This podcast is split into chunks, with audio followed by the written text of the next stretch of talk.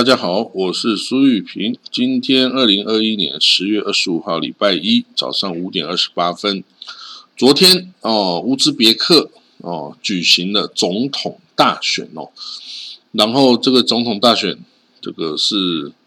由现任的总统啊，呃，Shafkat，呃，Mirziyoyev，Mirziyoyev，Mirziyoyev。米尔季优约夫，这个名字很难念，但是 Shafka Mizioyev 这样子哦，他应该是能够顺利的连任哦，因为呢，这个这个乌兹别克哦，一千六百三十万人出来投票哦，占了这个合格选民的八十 percent 哦，那等于是有两千万人有资格。这个出来选投票哦，然后有八成，就是一千六百万人出来投票，这样子是一个非常高的投票率耶。哦，这也证明说这个该国人民呢是嗯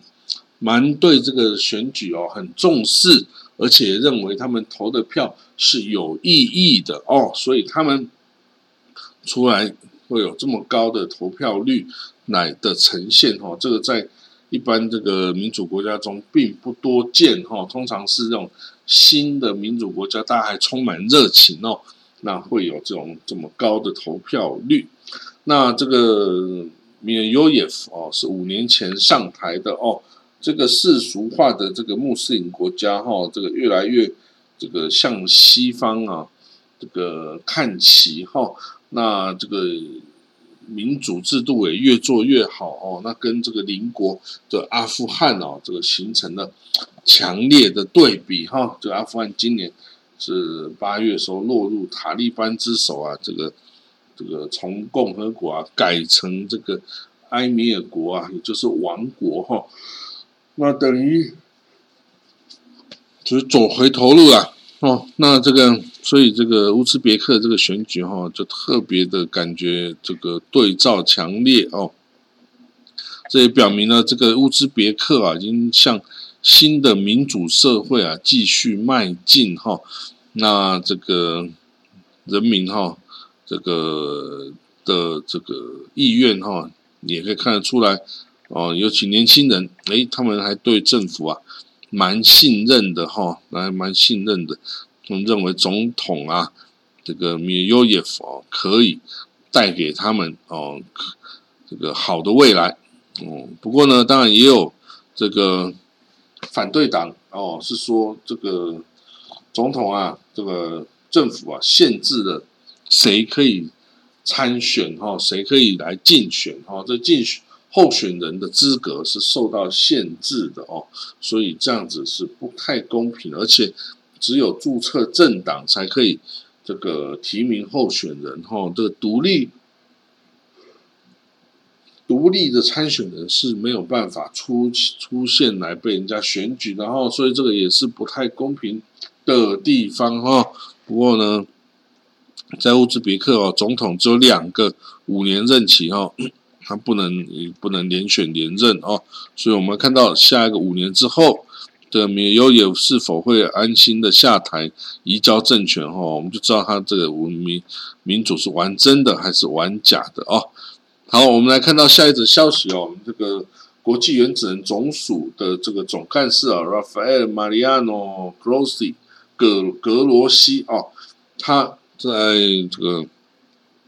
周末接受采访的时候表示哦，那个伊朗核计划。的这个监测哈，就是 IAEA 对这个伊朗核武计划的监测哦，已经不算完整了哦，因为这个伊朗的政府哦，有一些抵制他们检查的这种行动哦，让他没有办法完全的掌控所有伊朗的这种核武计划的实实施状态哦，所以。的也各种各样的障碍哈，它都被这个伊朗啊所要求，所以呢，这样子的话，我们可以说了，IAEA 哈已经没有完全能够掌握这些状态哦，那这样子也等于说我们已经不为这个来背书负责任哈。那这个 IAEA 啊，这个史上不是第一次遇到这种问题啊。他在二零零九年的时候啊，北韩也把 IAEA 的检察员啊驱逐出境，然后几年之内啊，朝鲜就北韩就开发了哦自己的核武器的这个军火库哦，所以呢，这个呃北韩的案子啊，也提醒了我们哦。就说，如果你外交啊是没有成功的话，那可能会发生什么哈？就是这个有可能就有核武就会发展出来了哦。那这个世界各国哦，这个其实哦都这个对伊朗回到这个核武谈判还蛮具有期待了，包括欧盟之外，甚至连俄罗斯都希望哦伊朗可以回到这个哦。二零一五年的核武谈判协议架下哦，那可是呢，这个这个为什么啊？因为啊，就如果说伊朗真的发展出核武啊，其实对于俄罗斯、对于中国、对所有的这个周边国家都不是好事，都不是好事。好了，我们看到下一则新闻啊，这个沙地阿拉伯哦，它明明是全世界最大的这个。石油出口国、供应国啊，从这里面赚到非常多的钱。可是他现在开始要这个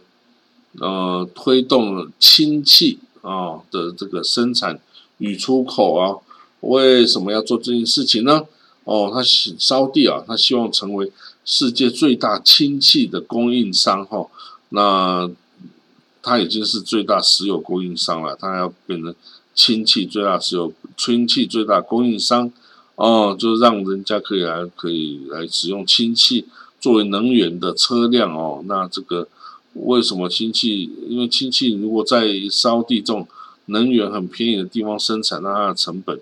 就很低。那很低的话就会赚钱了哦。那这个显然烧地已经不想要再直接靠这个石油来赚钱哦，想要靠周边。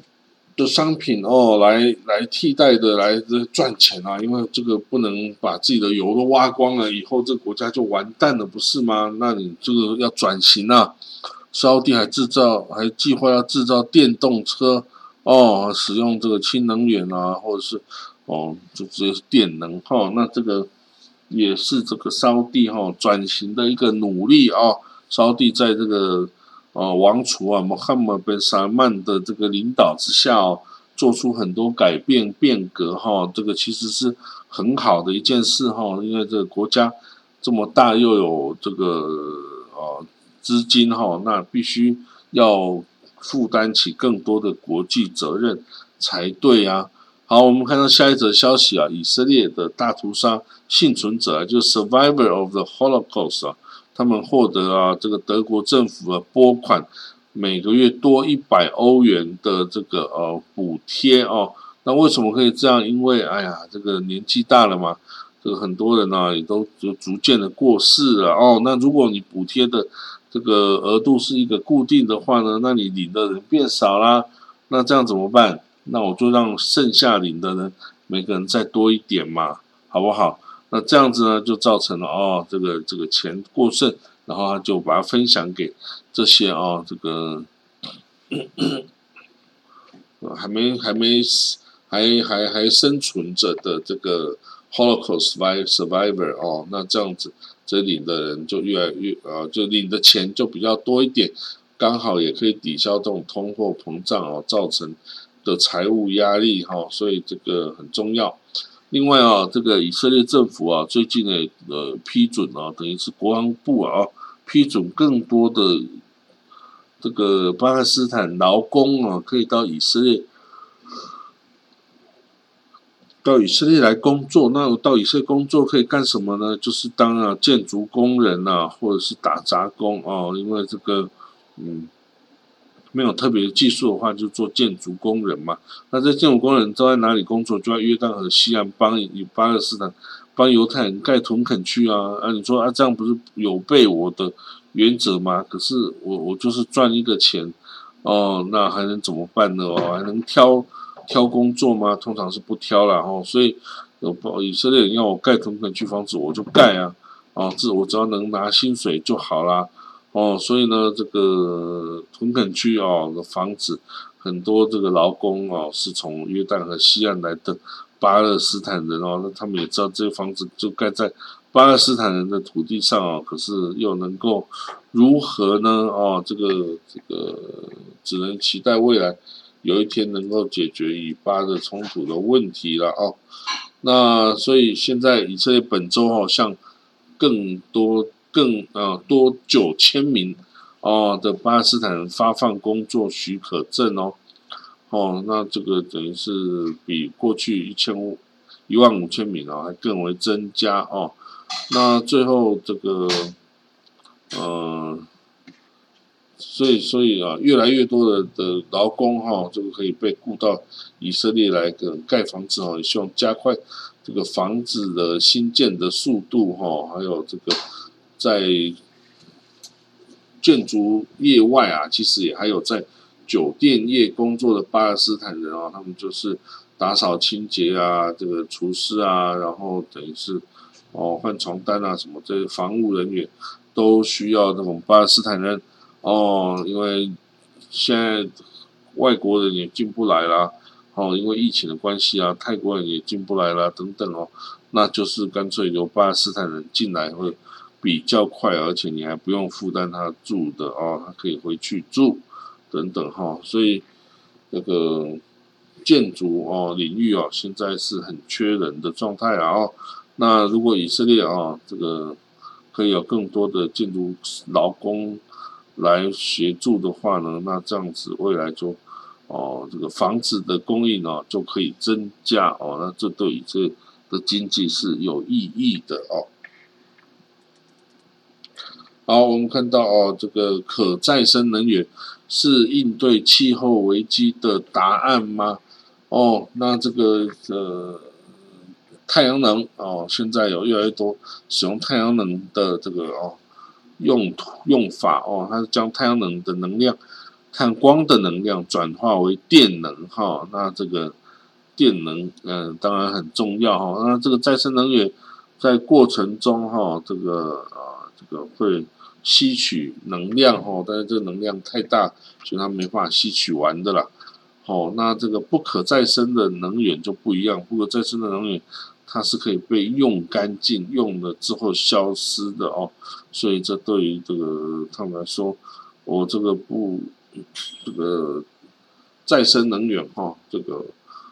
煤炭、石油、天然气哦，都是这些啊不可再生能源哈，而且对环境有害，因为燃烧过程会释放出二氧化碳哦，那这个二氧化碳就是造成气候变迁哦，全球暖化。的主要原因哈，那这个呃开矿也会造成地貌的破坏啊等等哈，所以这个不过当然应该是没有人 care 啦，哦，这个挖矿啊还是比较重要哈，带来收益对国家人民生活马上带来注意啊是比较有意义的了哈。那这个烧地哦，还有这些其他各个国家一直不断的发展再生能源哈，那这个但是。再生能源也很难哦，这个立刻的取代传统的这种煤炭烧发电这种的做法了哈，因为这个它真的是很难哦。那你要达到碳中和的要求都很难，更不要说无核啦哦，无无没有这个气温室排放哦，这个根根本就是不可能。那这个除了太阳能之外，还有什么？替代能源呢？啊，风能，哦，要但是要放这个发电的风能机啊，就像小雨伞一样，风能机哦。那另外一种就是水力发电，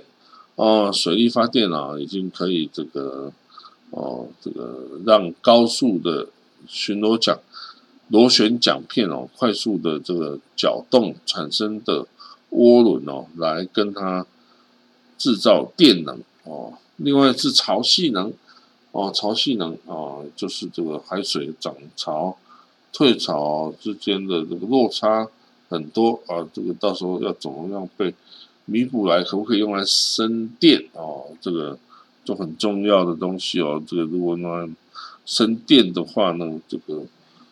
人类啊就有更多电可以使用，就不用一直去烧这些啊不可替代的能源啊，把自己的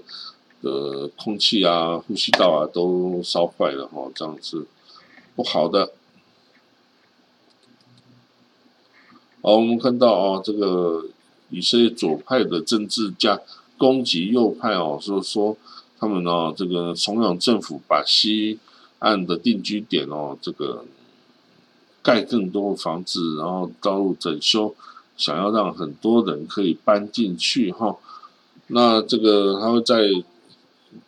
以色列啊，最近在约旦河西岸呢，要盖一千三百套的这个房子哦。那这样就引起了巴勒斯坦人的抗议了啊！那不过当然抗议是无效的啊，因为历史上这种抗议太多了啊，以色列人根本就不 care 这个抗议啊，当做直接当做没有一样哈。那这个那塔伊本内的啊，这个以色列总理啊，这个在这个以色列政府啊公布住房的。这个销售的这个指标的时候啊，他就面临了美国来的压力。美国因为是左派啊，持左派立场，两国方案的哈，所以对于这种在巴勒斯坦土地建这种屯垦区的做法，都感觉到非常的不愉快，非常的不愿意来这个接受啊。那以色列啊，这个是想尽办法。要维持现状哦，不要让这个美伊关系再退化哈。那这样子，其实这个也是很重要了哈。因为约旦在毕竟在圣殿山，在对巴斯坦人哦，还是有一点点的那个责任要负了哈。以色列倒是没有 argue 这一点哈。好，我们看到下一则哈，这个哦是另外一个报道，也是报道这个。这个一千三百多个住房的关系哈，那美国拜登总统是反对的哦。那不过当然他是打算直接干了，不管美国的反对哈。那这样子，但是如果这样子的话呢，这个越来越多的以色列的房子哦，就扩散到约旦的西望西岸啊，所有可以这个拿来做土地开发的地方哈。那像第一个哦，这个。